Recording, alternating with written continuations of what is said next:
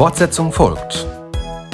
Ein Podcast aus der Reihe 60 Sekunden mit Gott mit Alexander Tschense. Das Thema der Woche lautet, ist die Kirche am Ende?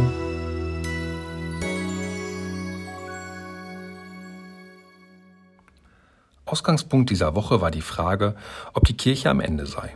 Meine Antwort darauf war nein, weil ich der Überzeugung bin, dass unser Glaube Antworten auf die großen Fragen unserer Zeit hat.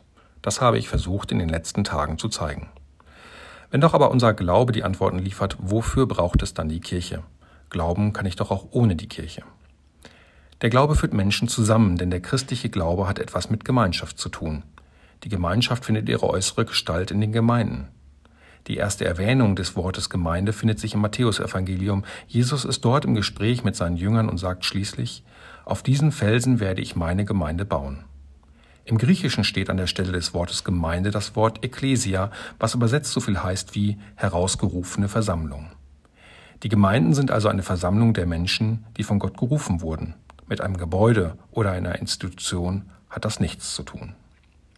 Und doch sind Gebäude und die Institution wie ein Geländer, das Struktur und Halt gibt. Und Kirche als Institution ist auch Stellvertretung der Gemeinden und Gläubigen und deren Stimme in der Öffentlichkeit.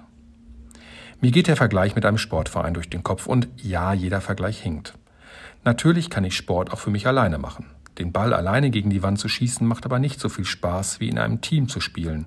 Und einen Sportplatz oder eine Halle werde ich ohne Verein vermutlich nicht zur Verfügung gestellt bekommen. Natürlich kann ich meinem Glauben entsprechend leben, Gutes tun, die Schöpfung bewahren, Gemeinschaft pflegen und Frieden suchen. Doch die Gemeinschaft, vertreten durch die Institution, kann dies auch stellvertretend tun, wo ich es selbst nicht kann.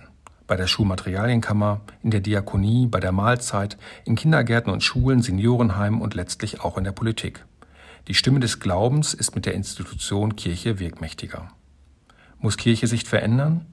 Daran habe ich keinen Zweifel, auch weil sich Kirche schon immer verändert hat. Kirche war immer auch ein Spiegelbild der Gesellschaft, aber das wäre wohl Thema eines anderen Podcasts.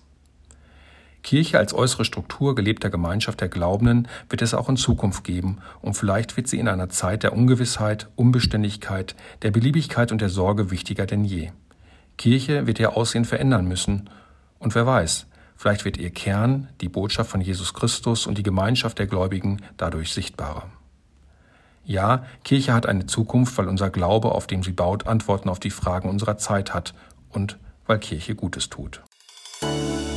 Fortsetzung folgt. Nächste Woche dann mit einem neuen Thema bei der Evangelischen Kirchengemeinde Lippstadt.